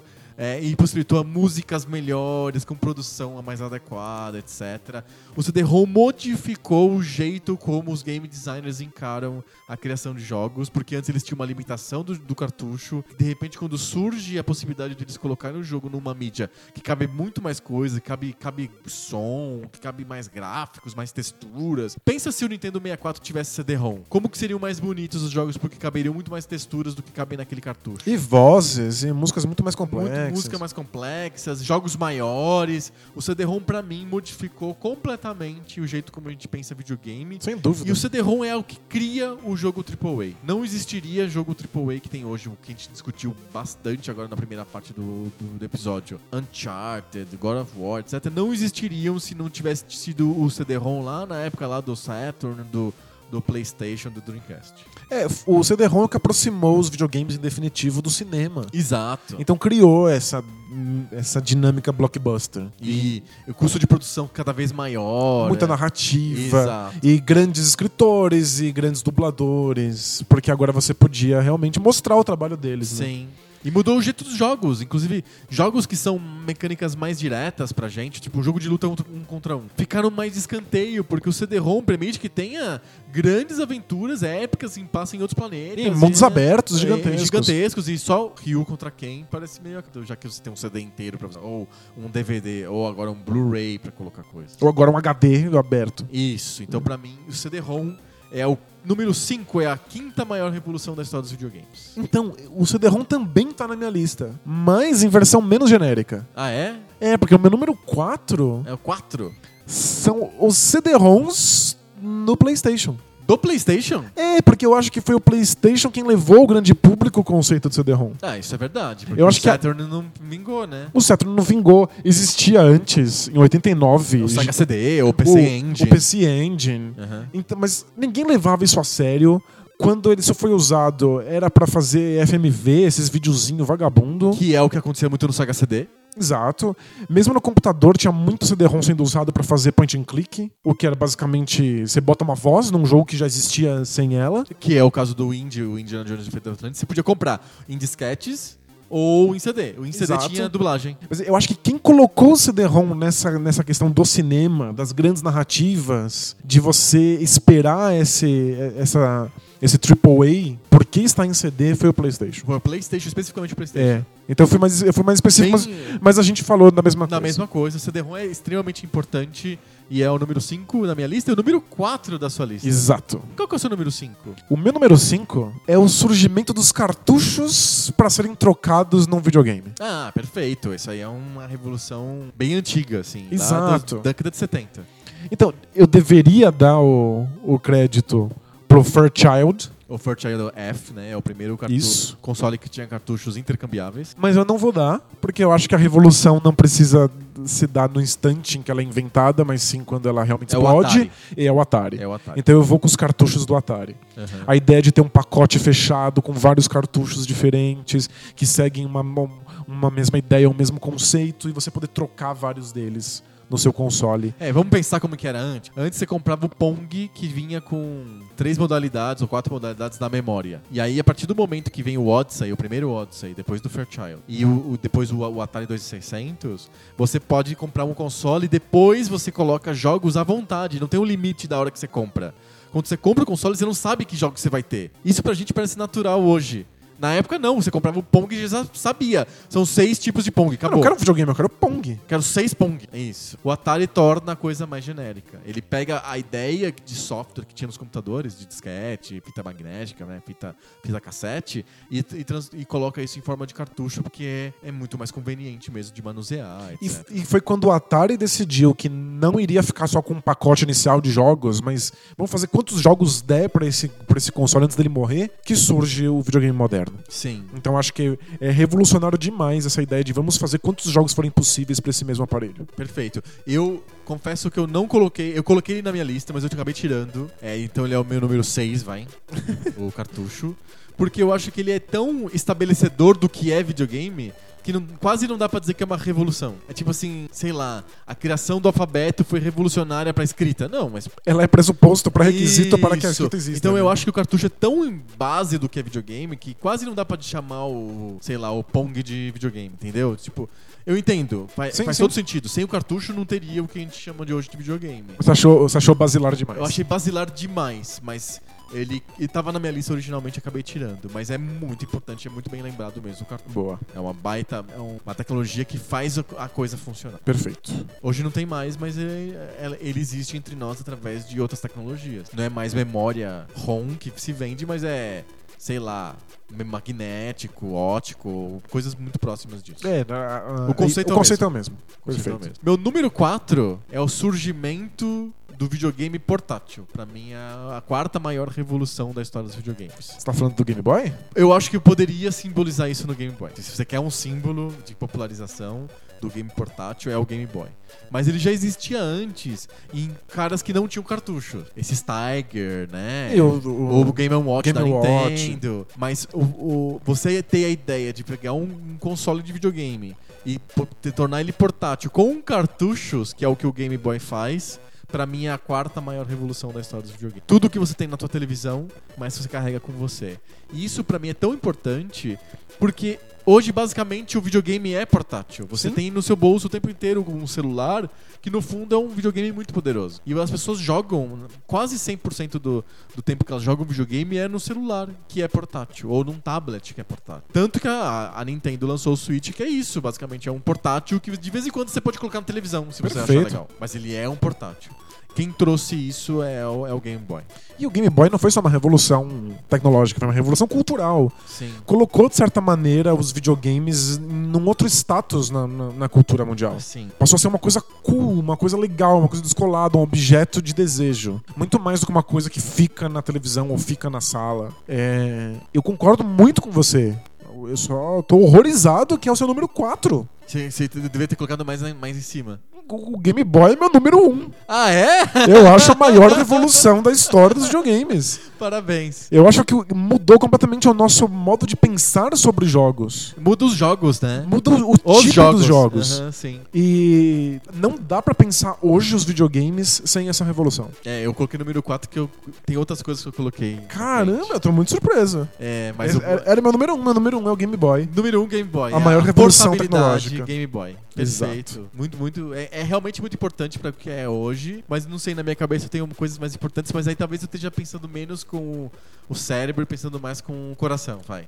Tá. Nossa, número 4. É o número 4. Bom, Game Boy é o meu número O 4. meu número 4 É era o o CD, de CD-ROM. PlayStation. O CD-ROM, especificamente de PlayStation, popularizou. Então a gente vai pro seu número 3. Meu número 3 é uma coisa que talvez tenha surgido meio na época do PlayStation e do Nintendo 64, mas não foi nem o PlayStation nem o 64 que fez surgir e nem que tornou popular. Eu tô falando do 3D vetorial. É o meu número 3 da minha lista de revoluções da história dos videogames. Olha só. Porque realmente modificou os jogos por- profundamente. Antes você tinha jogos que eram realmente pensados e cuja me- com mecânicas que eram pensadas para gráficos bidimensionais bitmap, para sprites. Que se mexem na tela conforme pré-programado. O, o 3D vetorial faz com que surja outros tipos de jogos. Então, por exemplo, o mo- famoso modelo de tela única é um jogo que é um tipo de jogo que faz muito sentido para um mundo que você tem bitmaps pré-prontos, pré-desenhados, pré-animados. É, etc. você tem razão. Com o 3D, você fala assim: eu não preciso mais pré nada, eu posso fazer tudo em tempo real. Então por que, que eu não posso fazer um mundo gigantesco?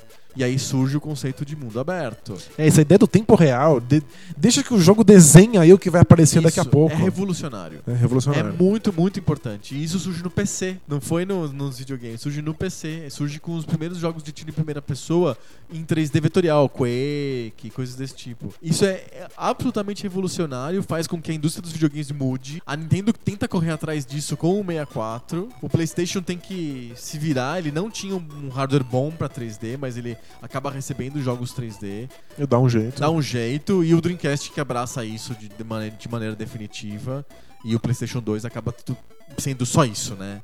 É, o, o jogo AAA de hoje é o jogo 3D vetorial e eu acho que não tem nenhum outro jogo que não seja 3D vetorial hoje, fora algumas experiências indie e o Cuphead.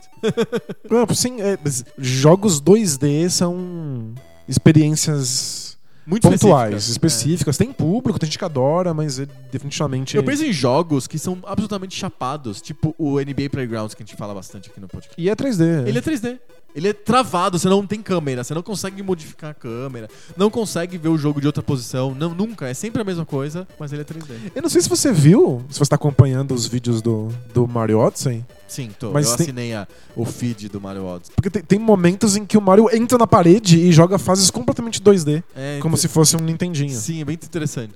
O de- O 2D volta, né? É. As pessoas têm nostalgia É, pelo o 2D tá, tá jeito voltando. 2D.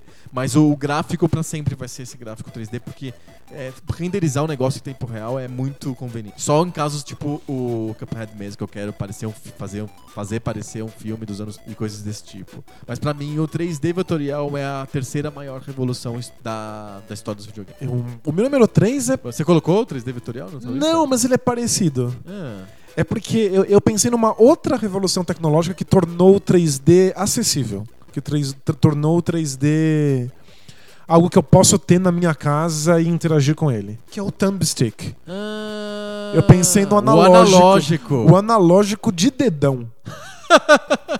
Sabe? Não é o, o- o joystick do Atari, aquele manche que você fica apertando. É que ele tornou isso possível no videogame, porque antes o 3D vetorial era possível no computador por causa do mouse. Exato, o mouse consegue lidar com esse tipo de coisa. Isso. O que populariza, o que torna a- acessível, o que coloca no nosso imaginário interagir com esses mundos 3D, acabou sendo esse, o analógico. essa revolução tecnológica bizarra que, que é um veio no analógico. 64, né? É, o 64 é o primeiro, e por pouca diferença, o, o O- Sega Saturn lançou um poucos meses Aham. depois, e o PlayStation 1 lançou o, o analógico também na, na onda, com o, com o DualShock. Então foi- aconteceram em vários pontos, mais ou menos ao mesmo tempo, mas eu acho que o 64 é o primeiro. Aham. E eu acho que é uma revolução absurda. A gente não consegue mais pensar num controle de videogame que não tenha um Que analógico. seja ali. só o, o, o D-pad. É, é- é impensável.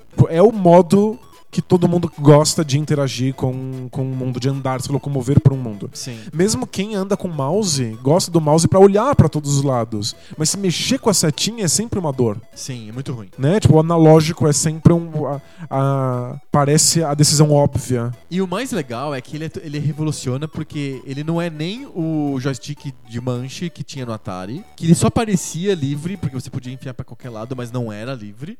Ele era por aproximação, então ele tem, sei lá, s- oito pontos cardeais, nove pontos Exato. cardeais. sei Ele é um lá. D-pad, né? Ele é um D-pad disfarçado. E depois veio o D-pad mesmo explícito que a Nintendo criou pro Game Watch. Não, ela não criou pro Nintendinho. O D-pad foi criado pela Nintendo pro Game Watch. Que é a pros portáteis. cruzinha. Que é a cruzinha. Porque ele não, fa- não, não dava pra colocar um manche num portátil, certo? Perfeito. Então, a Nintendo inventou a cruzinha. E aí ela entrou no Nintendinho, no NES e pronto, né? Virou padrão da indústria por muitos anos. E aí até surgiu o, analo- o analógico do, do 64, que é uma versão do manche, só que ela é baixinha, que você controla com o dedão, não com a tua mão, assim, segurando um, um bastão. E libera ele- sua mão pra fazer outras coisas, e ele né? é o mais importante, ele é, ele não tem posições pré- pré-fixadas, ele é totalmente livre. Ele tem ângulos, ele tem rotações, ele não tem posições O que é muito importante pro 3D. é extremamente importante pro 3D. E aí quem bolou de ter dois, né? Que é, foi a- acho que foi a Sony, né? Que Sim, colocou sim, dois. no DualShock. No DualShock do PlayStation, é que f- faz o- a, a brincadeira que tem entre o teclado e o mouse do PC. Ele dá dois analógicos no, no, no videogame. Perfeito. É muito legal, não tá na minha lista. Essa- Mas é- você pôs o 3D eu, em si. Botei o 3D em si. Que eu não até- pus, não tá na minha lista. Não tá na não lista. pensei nisso. Não pensou no 3D. O É 3D isso. é- é, modificou completamente a- a- o jeito do jogo. E aí o thumbstick, né? Faz a, faz a coisa acontecer. Ser Isso. viável no console. Esse era meu número 3. Então, meu número 2? Vamos pro seu número 2. Meu número 2 é um pouco roubalheira. Ah, Mas pra- que- é que pra mim é muito importante e eu acho que é importante pra, pro mindset geral. E hoje eu posso dizer com sem medo de errar que é uma coisa mainstream. Eu tô falando de emuladores. uau! Emuladores, pra mim, são a segunda maior revolução tecnológica da história dos videogames. Começou com uma coisa super marginal de uma comunidade, assim, específica na internet, lá fazendo os seus. É, quem- tentando revisitar hardwares antigos e fazer os jogos funcionarem. Hoje é padrão. A, a Nintendo lança emuladores que você compra no supermercado. Hoje as pessoas na internet discutem livremente sobre como que eu faço instalar o RetroPie no meu Raspberry Pi Sim, sim. pra jogar um jogo antigo. Hoje a Nintendo, a Nintendo, a Microsoft acabou de soltar que vai, o, o Xbox One vai emular os jogos do Xbox original, The First. Eu tô muito feliz, mesmo não tendo Não Xbox tendo One, Aham. porque o Xbox original tem jogos que só existem nele e nunca foram parar em nenhum outro lugar. Exato. Ou a própria Nintendo, antes de lançar os consoles de emulação dela, o Nintendo Classic, o Super Nintendo Classic, já tinha feito emulação no. No Wii, no Wii U, através lá do Virtual Console, que é- são coisas de emulação. Sim. Você baixa nas lojas da PlayStation Network, da Xbox, da, da Live. Você Um consegue- monte de emulação, Um monte né? de jogos de, baseados em emulação, desses Neo Geo Arcade, tem no Switch, né? Tem os jogos da Capcom, tudo, tudo de arcade, não sei o que, tudo emulação. É o que a Nintendo chama de Virtual Console. É É emulador. um emuladorzão. Então, e- emulação pra mim libertou em outras coisas, não só a indústria abraçou e você tem lá os jogos pra você jogar na- na- na- nas lojas, mas também libertou a cabeça do público pra revisitar os jogos antigos. Pra pensar videogame como uma coisa histórica. Isso. Pra poder, poder pensar no conceito de museu, de lembrar, Isso. de Não comparar. é só a questão do hardware que lançou agora. Exato. Do jogo que tá na loja, que eu vou no, na FNAC e compro lá o CD do jogo. Não, o emulador libertou a história dos videogames Você tem toda para as a razão. pessoas poderem recuperar aquilo, jogarem de novo e libera os game designers de fazerem jogos estilo, por exemplo, é, o Cuphead que a gente discutiu amplamente na primeira fase. É, você tira Do- os videogames do- da do Todd. dinâmica da moda e coloca eles na dinâmica da da história. história. Os emuladores têm papel fundamental nisso. Claro que sempre teve pessoas, tipo o Angry Video Game Nerd, por exemplo, que tem lá o Nintendo original e joga. Mas pra, pra massa, Isso é muito difícil. né? é o emulador que faz a coisa Você acontecer. tem toda a razão. É meio roubado, mas tá tudo bem. É bem roubado, né? Porque não é um videogame em si. Exato, não tá na história do videogame, mas é, his- tá dentro da história. Não, tá no- super aceito.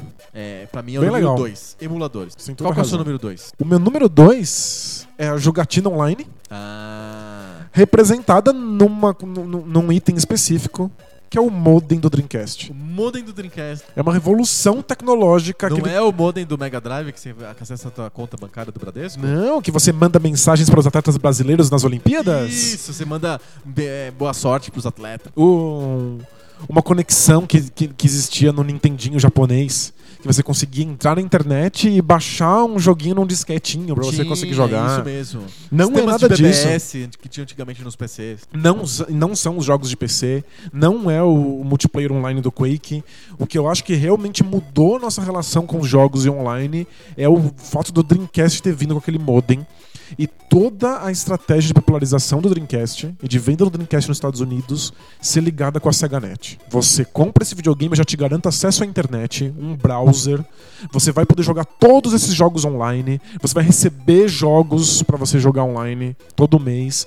Então já foi um, um- um console que foi vendido pensando no online. E a partir daí não dava mais pra não ver, não dava mais pra não querer isso. Sim. Todos os consoles precisavam. A Nintendo lançou um console offline, as pessoas falaram: Quê? O que que você tá fazendo? E aí, como os AAAs. com- eles conseguem mais dinheiro quando são lançados em console.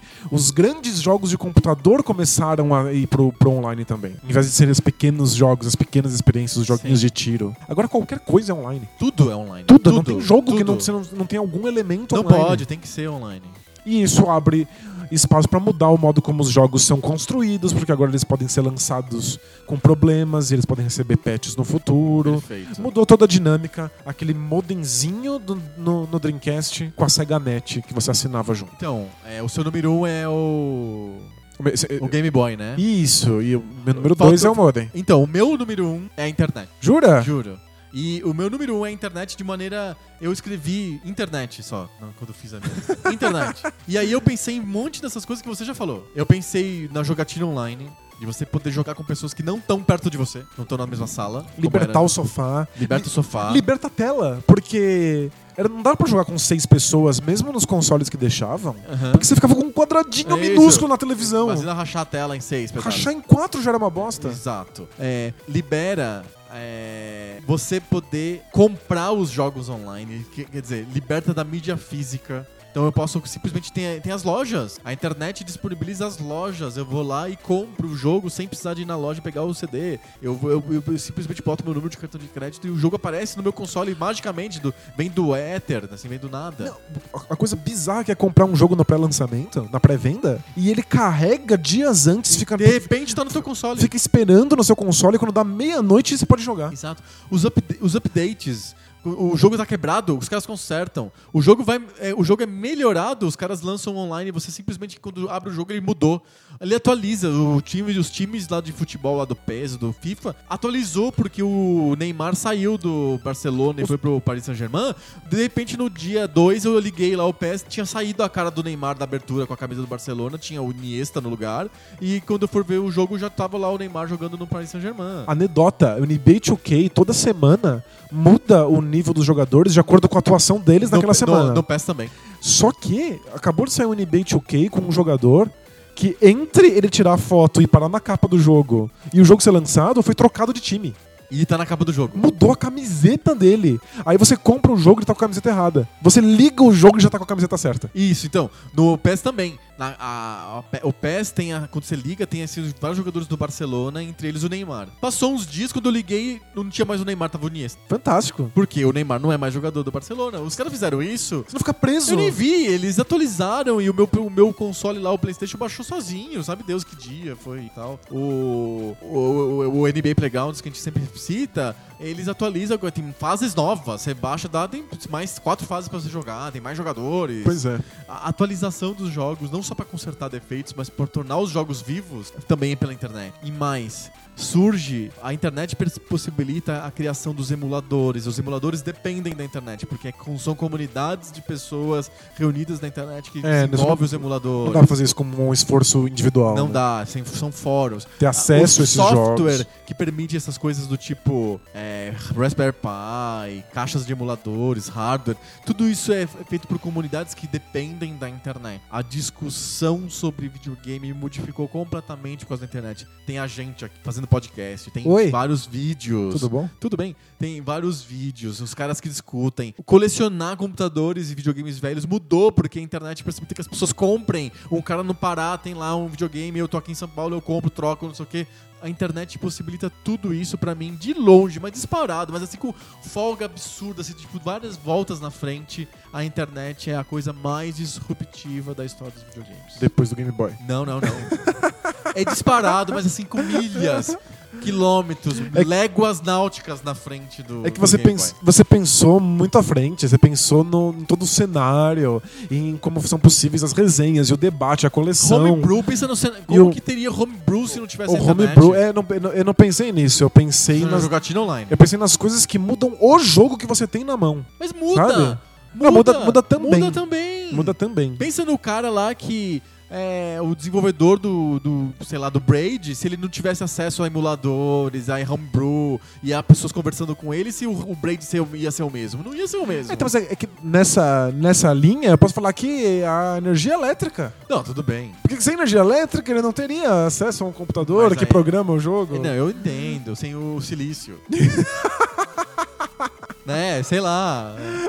Sem dedos, dedos, dedos foram a maior revolução. Eu posso dizer que a maior revolução da história dos videogames foi o surgimento do polegar opositor. Isso. Aí eu mando um abraço pro Jorge Furtado. polegar opositor é o que. Não, não, não. Mas Eu preciso de coisas mais, eh, coisas mais É, eu- próximas, não, né? é, pra mim a internet é próxima porque existe uma era dos videogames antes da. Não existe uma era dos videogames antes da energia elétrica. Entendi. Ou antes do polegar opositor. Faz sentido, faz sentido. Internet tem. Existe toda uma cena de videogames antes da internet. E é muito legal de entender como que a internet transformou isso. Eu retiro minha objeção. É, né? Sim. Ok. Por hora, por hora eu Por hora. retiro minha objeção. Então- Eu vou estar lavando o sovaco aí nos dias no futuro e vou Mandem ter uma cartas. ideia, assim. Vou falar assim, Isso. É caramba, eu devia ter falado aquilo pro Adriano. Exato. Mandem cartinhas se vocês acham que internet é mais importante do que portabilidade. É. Aguardemos o julgamento da- Ou se a da- maior das revolução- massas. Essa é a maior revolução da história dos videogames é o silício. É e, a, e isso. a energia elétrica. E o polegar E o, opositor. e o respiramento da Terra. Exato, se a Terra Se tivesse quente, não, Exato, não teria não pessoas teria. jogando videogame. O surgimento da vida, porque Isso. precisa de cognição pra entender o A videogame. maior revolução da história dos videogames foi a sopa primordial. Ah, meu Sem Deus. ela não teria. Meu Big Bang. Não, não. Sem o Big Bang, não tem videogame. Exato. É, é pior que é verdade, né? É, eu não, não, não vou mentir. Não, não dá. Fechamos High Five? Fechamos? High Five histórico e revolucionário hoje, pra mudar um pouquinho. Pois é. Depois de uma, um retrô que as pessoas escutaram semana passada, que era só coisas ridículas do videogame, a gente fez coisas revolucionárias, uplifting. É, Coisas que moldaram os jogos como eles são. Exato, dá, dá até uma certa noção de grandeza do ser humano, né? Dá, dá, dá quentinho no coração. Dá um quentinho no coração. Cartinha! Cartinhas. Cartinha.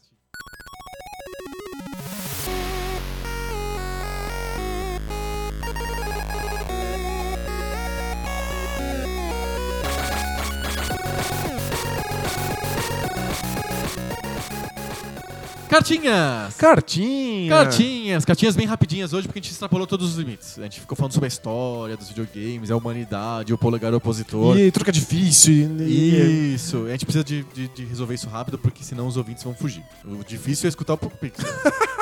tão, tão longo e tão viajante, né? É, va- vai sobrar aqueles cinco que gostam de desafio. Exato. Cartinha, a gente falou do último episódio antes do nosso almanac, que não deu, né? Semana passada não deu. É, deu ruim. Deu ruim. E aí a gente fez um almanac, e antes do almanac a gente falou sobre a resenha da resenha. Legal. sobre o que, que faz a resenha e tal. E o Miguel Nakajima Marques mandou pra gente duas indicações em português de vídeos que ele gosta, que falam sobre videogames de maneira mais interessante. Ele acha que é o canal do YouTube do Jogabilidade. Bacana. Ele gosta do dois programas, o Retrocompatibilidade e o Veredito, que ele considera que faz análises interessantes sobre jogos. Então fica a dica pros nossos ouvintes. Boa. Você curte o Jogabilidade? Eu, eu conheço pouco, por- confesso que eu não acompanho muito. Aham. Eu sei que eles têm um trabalho muito sério. É. E Não, mas- eles são, é, eles são bem sérios. mas eu, Os vídeos são, são legais, são muito bem produzidos e os insights são bons. preciso, eu preciso É, acompanhar Eu já melhor. assisti vários do retrocompa- com- retrocompatibilidade e foge muito dessa crítica rasa, rasteira que a gente vê hoje, na maioria das Legal, vezes. que ótimo. Essa dica do Miguel fica pra dica nossa também pra todo mundo aí, de, os, ca- os vídeos do jogabilidade. Boa. E o Vinícius Quimelo pergunta pra gente: se a gente pudesse mudar uma coisa em um jogo, o que seria? A gente vem o gênio da lâmpada e ele fala assim: Eu te dou um- uma chance de mudar uma coisa específica em um jogo só. O que você mudaria? Nossa, não dá, eu quero mudar muita coisa. É. É, Eu tenho uma resposta rápida. manda. Eu teria modelo de escolher fases e senhas no Battletoads. Isso, eu, eu pensei nisso também. Especialmente reclamando da dificuldade dele hoje. Exato. É, eu nem tinha pensado nisso, mas no- na discussão de hoje eu lembrei. Das... Eu mudaria isso. Faria o, o Battletoads ser o Mega Man. Seria o Megatoads. Faz sentido, boa. Ou Battle Man. Bom, você mudou uma coisa no seu jogo favorito? Eu preciso- Muda, muda no seu. Isso. Isso. Eu quero mudar uma coisa no- na história do Shenmue, no Na plot história? do Shenmue. No é, plot. Exato. A gente recebeu cartinhas sobre plots, mas a gente lê no próximo episódio. Fechou. É que Shenmue isso acontece no Japão. Sim. E E depois é- uma parte na China, não é? Isso, eventualmente na China. Só que tem essa questão em que na China todo mundo fala japonês com ele. Ah, a verossimilhança vai pro vinagre. Isso, não- é tipo um filme americano que o- Todos falam inglês. todo mundo tá? fala inglês, não importa, você vai pra Marte, todo mundo falando inglês também. Sim.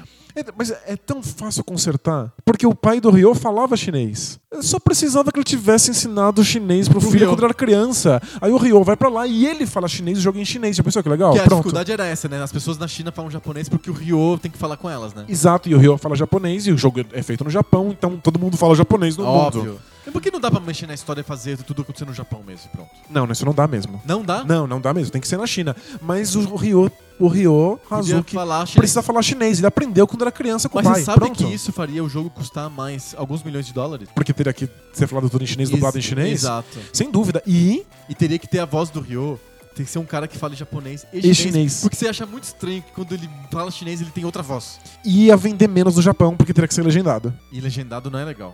Tem gente que não gosta. Tem muita gente que não gosta. É, então. Mas. É, então o departamento de marketing vetou a sua, a sua sugestão. Não me importa, eu tenho o gênio, o gênio da lâmpada, o gênio da lâmpada mudou.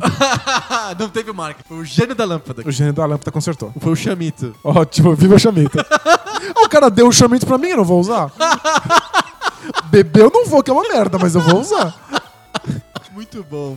É assim com o chamito que a gente encerra um pouco o Pixel de hoje. Na, na correria, mas todas essas, essas cartinhas que a gente não leu, a gente deixa pra próxima semana. Exatamente. E semana que vem a gente volta com mais papo novo. Sobre o videogame velho. Valeu! Tchau!